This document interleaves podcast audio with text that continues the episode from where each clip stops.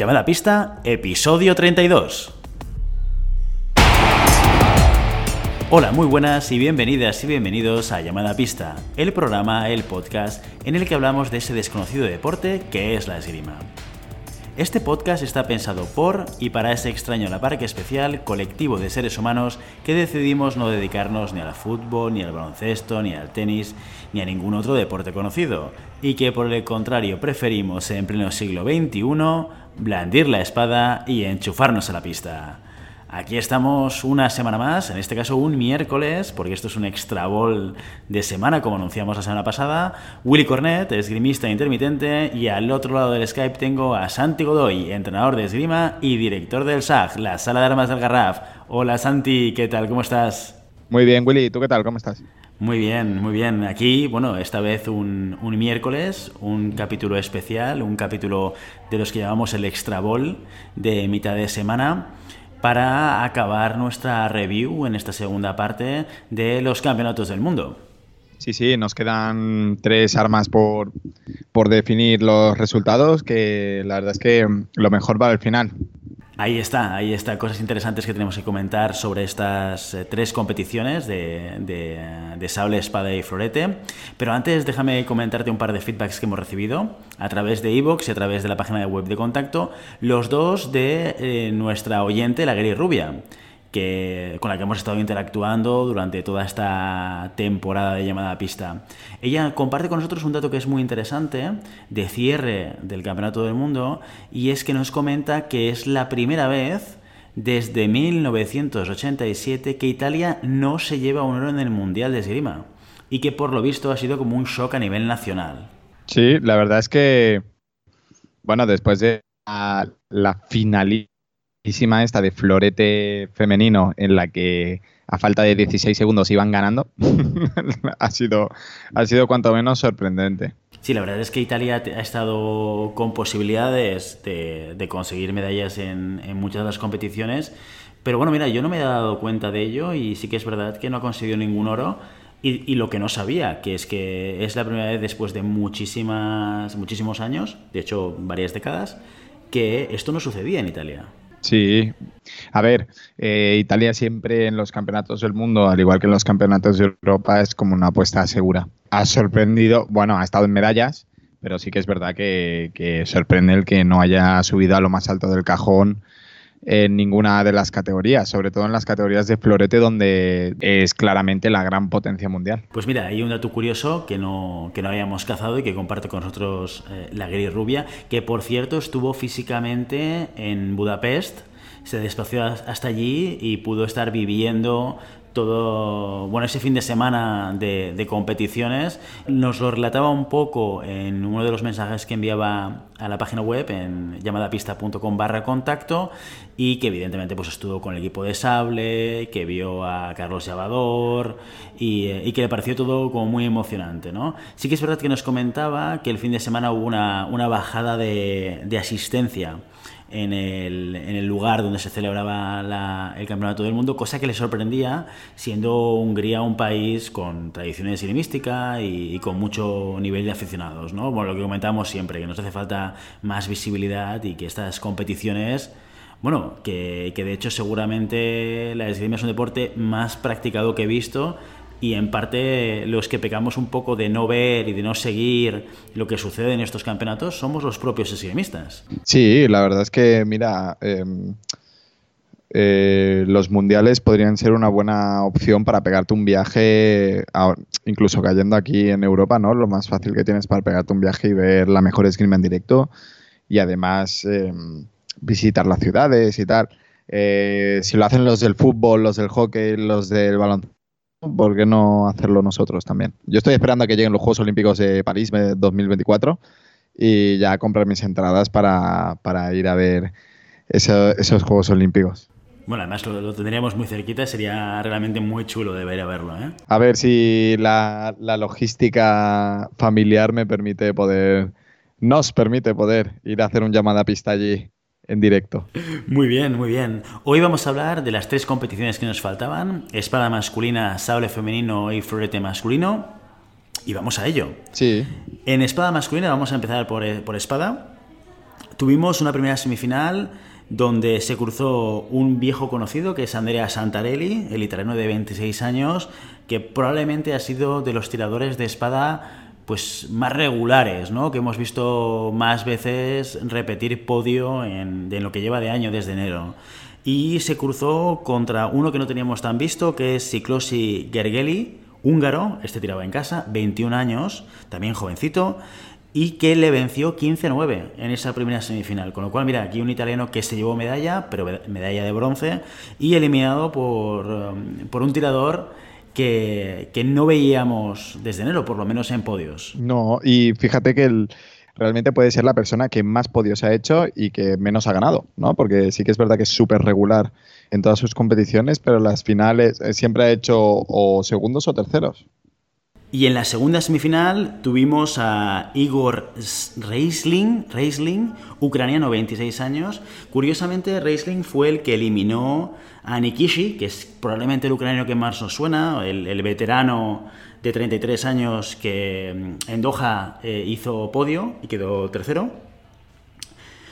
Pero en este caso fue Igor el que llegó a la semifinal, eh, tirando por Ucrania, y se enfrentó contra el ruso Sergei Vida que también es un veteranísimo, 35 años, que le venció 15-10. Así que tuvimos una final Hungría-Rusia entre Siklosi y Vida. Ahí todo, todo lo que tenemos que decir y que, que recordar, Borel, que era uno de los que siempre comentamos, Yannick Borel, quedó eliminado por Santarelli. O sea, Santarelli realmente se ganó el premio de estar en esas semifinales eh, y dejó en la final de 8 a Yannick Borel fuera del podio. Sí. Bueno, lo, bueno es que ya comentaremos que Francia se quitó esa espinita con, la medalla por equipos, ¿no? Pero sí que es verdad que, al igual que comentaba la Guiri Rubia sobre Italia mm, en podios, Francia también se ha quedado fuera de, los podios mm, tradicionales para ellos y uno de los podios tradicionales es la espada masculina. Sí, además viniendo de un campeonato de Europa donde Francia fue el país que más medallas de oro y plata consiguió. Sí, sí. O sea que venían muy fuertes y probablemente esperábamos más de ellos en, esta, en, esta, en este campeonato del mundo. Pero bueno, al final es lo que decimos siempre. Te la juegas, tienes ahí 30, 25, 30 tipos y tipas que tiran muy bien y que como dudes un poco, vamos, que fácilmente puedes caer en una final de 8, ¿no? Como decíamos, esa final entre Hungría y Rusia, entre Ciclos y Vida, que finalizó 15-14, muy ajustado. Una de las finales que pudimos ver en, en la sala de más del Garraf en directo con, con, todos los compañeros y que fue muy disputada, no, no queda muy claro. De hecho, el ruso estuvo durante bastante parte del asalto por delante y, eh, y mucha gente de la que estábamos allí no veíamos a Ciclosi con la capacidad de, de darle la vuelta a ese marcador, ¿no? Cosa que hizo. Sí, también hay que decir que el marcador nunca han abultado como para que el húngaro se desconectara de, del combate. Eh, sí que fue sí que fue un, error del ruso el no, no, saber cerrar bien el combate y eso es lo que aprovechó el, el húngaro para, para adelantarle por la, por la derecha. Eso es. A nivel de tiradores españoles, aquí sí que tuvimos unos resultados que probablemente todos esperábamos eh, pues eh, un, resultado un poco más arriba, ¿no? Sí, sí, bueno, a ver, eh, la esperanza es lo último que se pierde, ya, ya te digo que no fue de lo, de lo mejor, pero bueno, la temporada es larga y aún hay probabilidades aquí tenemos mucho trabajo que hacer. Bueno, también recordar que el equipo es muy joven y que tiene recorrido. O sea que esto es espada, ¿eh? que aquí encontramos gente, pues Vida tiene 35, eh, Nick Ishin, que cayó en, en 16 con esa novena plaza, tiene 33, con lo cual teniendo en cuenta estos grandes tiradores de alto nivel a esas edades, el equipo español tiene recorrido de sobras. Sí, pero el fallo es suyo por hacernos soñar. bueno, el fallo es nuestro por soñar también, ¿no? Quizás. No, no, pero sí que es verdad que cuando ves estos pequeños destellos de resultado, eh, es muy difícil no, subirte al carro de la ilusión y de, de bueno, del si se puede, ¿no? Sí que es verdad que hay que tener un poco los pies en el suelo y saber que este equipo es muy, muy joven, que tiene mucho recorrido, que para lo joven que es tiene unos resultados excepcionales y siempre queremos este, este punto de el ahora y el ya, pero bueno, hay que tener paciencia en todo esto. Siempre queremos más, ¿no? Pero, y, eh, han demostrado que pueden conseguirlo. Sí. Que esto también, oye, Julián Pereira hizo podio en Doha, hemos tenido a un Manu Vargués haciendo resultados muy buenos en Europa, haciendo muy buenos asaltos, o sea que la materia está ahí y, se puede conseguir, ¿no? Sí, sí. Aquí simplemente como recordatorio, pues a Julián lo tuvimos en la posición 33, eh, a Manuel Vargas 84, a Ángel Fabregat 86 y a Álvaro Ibáñez 150.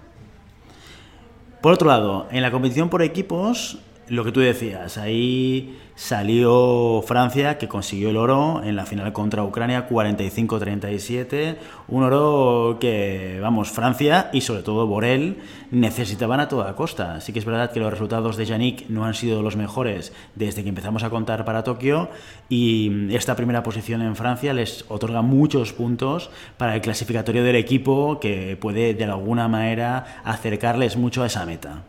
Sí, eh, y ya lo los celebraron así, ¿no? sí, sí, sí, por todo. La verdad es que lo celebraron con más rápida que otra cosa. Sí, sí, entonces ya se notaba esa, esa necesidad de Yannick de subir otra vez al podio después de su lesión y bueno, un poco los resultados no le acompañaban y esto fue la espinita, ¿no? Que para los clasifica para, los Juegos Olímpicos directamente. Y en las semifinales Francia quien dejó fuera fue a Suiza. Bueno, una Suiza que se sube a un podio, que consigue eh, un bronce y todos los puntos que implica un campeonato del mundo, lo cual les acerca mucho también a este objetivo de clasificar al equipo suizo. 45-27 ¿eh? Francia dejó atrás a Suiza. O sea, fue realmente un asalto probablemente muy duro para los suizos, ¿no? Una distancia es muy, muy, muy grande. Sí, bueno, con el, con el detalle de los suizos que quedaron terceros, con el último tocado de Coupe, sepa de, nuestro amigo de Clown, de Max Heinzer, eh, jugándosela ahí en el último tocado. La verdad es que el tío da mucha rabia, ¿eh? bueno, ya sabes que soy admirador de, de, de Heinzer en la medida en la cual hace cosas extravagantes con resultados extraordinarios también. Esto no hay que, no hay que olvidarlo. El tío toca y consigue resultados muy buenos en comparación a mucha gente. ¿no? Y esto también hay que saber evaluarlo. ¿eh? Correcto. No, no, no. Sí, seguramente por eso da tanta rabia, ¿no? seguro, seguro que también es por eso. Y Ucrania quien dejó fuera fue a China. 38-24, un resultado un poco más... O sea, no llegando a los 45 tocados, no podríamos decir tampoco ajustado, porque la diferencia es importante. Así que tuvimos a esa Ucrania-Francia en una final eh, un poco eh, sin desgaste previo en semifinales. ¿no? Podríamos decir que tanto Ucrania como Francia se clasificaron a la final con más facilidad que dificultad. ¿Qué pasó con España? España cayó en 32 contra Estonia. Le tocó ese cuadro no fácil, porque Estonia es tiene un equipo fuerte, y perdieron 45-38 en esa, en esa final de, de, 32. Bueno, ahora pasamos a florete masculino, ¿sí? A nivel individual, otra vez, para encontrar al italiano hay que ir a Andrea Casara a final de 8, pero ni en semifinal ni en final podemos encontrar a ningún italiano en, florete. Y aún más sorprendente, no encontramos a ningún eh, estadounidense para irnos a encontrar un estadounidense, tenemos que ir a tablón de 16. O sea, es una, es una pasada, porque como ya veremos. en, Boden, ¿no? Que quedó 17, es este el primer no, americano. Masialas, ¿no? Masialas. Masialas quedó el 17. Eh, con la. Igual que en Francia, ¿no? Con, con, ya veremos que al final Estados Unidos se proclamó campeón del mundo por equipos. Eh, que era, bueno, tienen un, tienen un equipo para ello. Eh, entonces, la primera semifinal nos encontramos a Marcus Mepstead, eh, inglés, contra el coreano Jong Ki-son, ¿vale? Imponiéndose el, inglés 15-12 eh, en, una, en, una, semifinal donde el, el, inglés se impone sin más, sin más problemas al, al coreano. Sí que la única característica que tienen en todas las semifinales y la final, que, bueno, no, la final ya veremos que no tanto, que han sido asaltos súper super físicos. En la segunda semifinal nos encontramos al ruso, a ver si lo digo bien, Dmitry Zerevchenko. Dmitry Zerevchenko, ¿vale? Contra Enzo Lefort, francés, imponiéndose el francés 15-7 en esta semifinal. Em, en la final, eh, Enzo Lefort se, se, impone al inglés Marcus Mepstead eh, por un fácil 15-6. La verdad es que fue un, fue un asalto eh, un asalto que no, tuvo más trascendencia que, la del resultado.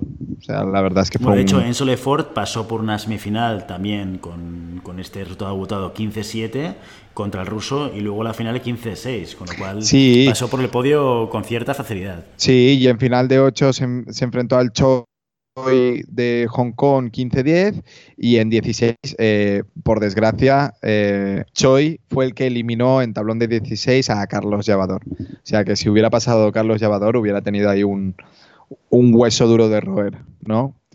Pero... eso estaba fuerte en esta competición, ¿eh? Hizo, hizo unos saltos impresionantes. Cabe destacar que en tablón de 16, Enzo Lefort gana a Kim Dong-gu 4 a 0. Entonces, esto, esto me hace pensar que, no he visto el resultado, pero la única aritmética que me sale es que haya sido expulsado por una tarjeta P negra, porque no, me salen las cuentas. Eh, Carlos Llavador, tablón de 16, quizás le faltó un poco para acercarse a esa tercera posición de Wushi, pero bueno, el combate lo vimos, estuvo, estuvo muy, muy igualado. Venía de cargarse a otro hongkoleño en tablón de 32. Bueno, viendo que Hong Kong se ha puesto muy, muy a la cabeza, ¿no? Con los resultados estos de Florete y con nuestra compañera Vivian Kong, ¿no? A nivel de resultados de españoles individuales, pues lo que comentabas, Carlos Llevador que cayó en 16, ocupó la posición número 11 y le siguieron Luis Alfonso del Bergue 94, Ignacio Berto 116 y Sergio Lacasta 128. Sí. Ahí por equipos, lo que tú comentabas, ¿no? El equipo estadounidense se salió en, esa competición. Bueno, en la primera semifinal tenemos un clásico de la Guerra Fría, sí, Estados Unidos contra Rusia, em, imponiéndose como siempre los norteamericanos a los rusos. Em, por un 45-30. Sí, en la otra semifinal, eh, otro clásico, Francia-Italia. Em, eh, en este caso se impone Francia, ¿no? Contra todo pronóstico a Italia, eh, que venían muy fuertes. 45-32.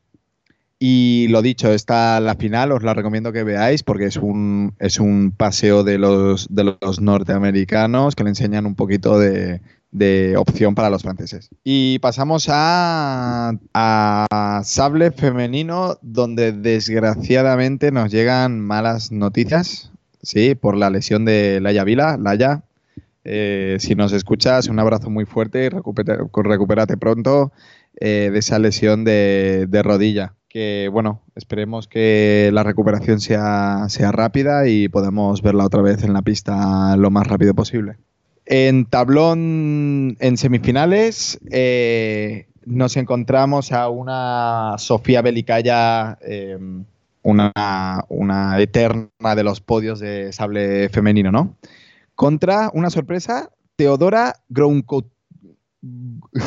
Contoura. Contoura. Contoura, sí, griega, eh, imponiéndose obviamente Sofía Belicaya eh, a la griega 15-11. ¿Vale? Un buen asalto de la griega, pero al final la veteranía y la experiencia de Sofía, pues, se impone, ¿sí?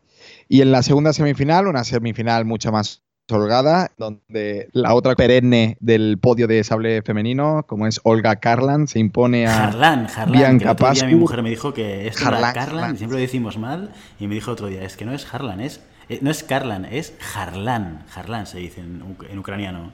Olga Harlan se impone con relativa facilidad un 15-5 contra la romana Bianca Pascu. Eh, la final de sable también os la recomiendo porque es una lucha de titanes. Una finalísima. De una finalísima eh, que se impone Olga Karlan por la mínima 15-14 a, a, Sofía Belicaya. La verdad es que es una, es una final para ver. También nos, nos, tienen acostumbradas ¿no? a, a buenos combates. Son tiradoras que se conocen tan bien que siempre es un gusto verlas. Bueno, aquí como curiosidad quedó esa imagen que los que sigáis el, seguramente el Instagram de la FIA o, el canal de, YouTube o el canal eh, de Facebook de la FIE, habréis visto que es esa foto después de la final en el que aparece Sofía Belicalle cogiendo del cuello a Olga Harlan. Que esto simboliza un poco el buen rollo que hay entre ellas, ¿no? entre las dos tiradoras, ¿no? Ese ambiente, digamos, positivo fuera de la pista, ¿no? cuando te repartes el 90% de las medallas del circuito internacional entre dos tiradoras, supongo que sí debe haber buen rollo. Una Sofía Belicaya que elimina a Araceli Navarro en tablón de 16. Eh, una pena, 15-9, ahí estuvimos peleándolo. Estuvimos, como si yo hubiera estado en la pista. Eh, peleándolo, pero bueno. estuvimos siguiéndolo. ¿eh? Fue, el día de la barbacoa en tu casa, que estuvimos viendo ahí en directo todos los saltos. Creo que recordar que tiraba Carlos ¿verdad? Que es ya florete masculino y sable femenino al mismo tiempo, ¿no? Y fuimos viendo, de hecho fuimos, eh, eh, estuvimos mirando en directo todo lo que pasó con el asalto de la Yavila. Cuando se lesionó, se paró el asalto, eh, estuvimos conversando con algún oyente que nos preguntaba si sabíamos qué pasaba. Eh, que, de hecho no te enteras de nada, es la, parte negativa de, del tipo de retransmisión en directo que se hace, que es no comentada. Pero bueno, no nos quejaremos ahora, ¿eh? que tampoco hay que quejarse, que por lo menos podemos verlo en directo, ¿no? Pero sí que es verdad que en aquel momento, ostras, viendo el asalto no sabías bien bien qué había pasado, si había sido un momento de parada o, había habido una lesión o incluso la gravedad de la propia lesión. Era, era todo comentarios de qué ha pasado, qué, cuál ha sido la acción. Yo me puse en me puse en contacto con Laia y es rotura del cruzado. O sea que es una. Es complicado. Pero bueno, eh, vamos a ver qué le dicen los médicos aquí en España. Eh, la pena es que se perdió el, asalto por equipos, ¿no? Que iba. Iba. Estaba muy fuerte Laia, era una de las integrantes eh, que se había de estas que llamamos las, del equipo principal, ¿no? Claro, ella cayó en 32 y... venciendo. O sea, no es que cayese, cayese sino se lesionó. Ganando, iba ganando, esa directa de 32, la que la hubiese clasificado, bueno, con cierta probabilidad a esa final 16. Y, y mala suerte, muchísima mala suerte. Sí, bueno, mira, eh, nos ha dejado que Araceli Navarro eh, acabe en una posición 20, muy buena posición, eh, tablón de 32. En Laia acaba la 31, sí, abandonando por lesión esta competición. Lucía Martín Portugués acaba la número 59, sí, y Celia Pérez la número 61. Em, bueno, para Lucía y para Celia quizás no es la mejor de las competiciones, pero ya meterse en tablón principal las cuatro de un mundial eh, es, una, es una auténtica burrada. La verdad es que está muy bien. Y por equipos, volvemos a tener ahí uh, una final, una, perdón, una semifinal con la presencia de Rusia, Italia, Francia y Corea, ¿vale? Primera semifinal Francia-Corea, que se impone Francia por muy, muy, muy, muy poquito, 45-43 eh, ante las coreanas. Muy buen asalto para, para ver, en donde Francia va manteniendo ahí, bueno, es un asalto muy, muy, muy igualado. En la segunda semifinal, Rusia se impone más holgadamente a Italia, 45-37.